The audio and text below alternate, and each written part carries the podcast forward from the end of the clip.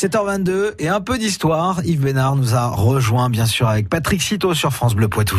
À l'occasion du centenaire de la fin de la Première Guerre mondiale, les histoires du Poitou, Patrick Citeau nous faut revivre la guerre côté Poitiers alors que les prisonniers de guerre arrivent dans la ville. Dès les premières semaines de la guerre, des soldats allemands faits prisonniers sont acheminés vers l'arrière du front. Un camp de prisonniers est ainsi créé à Poitiers.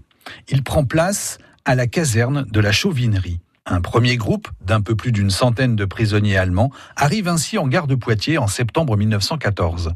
À leur descente des wagons, ils sont encadrés par des gardes territoriaux en armes.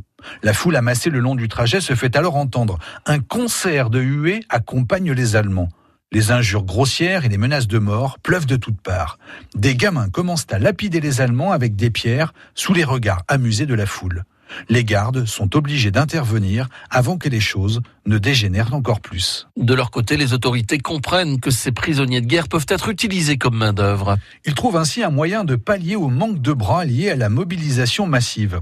Les prisonniers allemands se retrouvent ainsi employés sur les chantiers ou dans les fermes pour des tâches agricoles.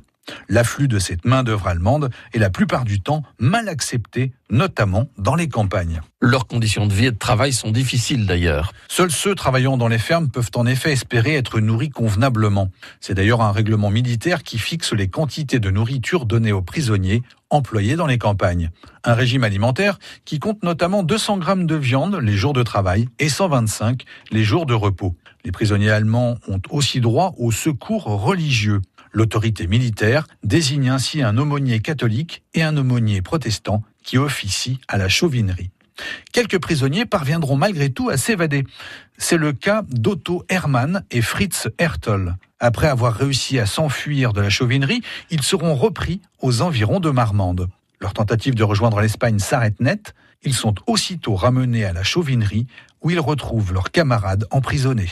Une histoire bien sûr que vous allez pouvoir euh, retrouver hein. tout de suite sur francebleu.fr.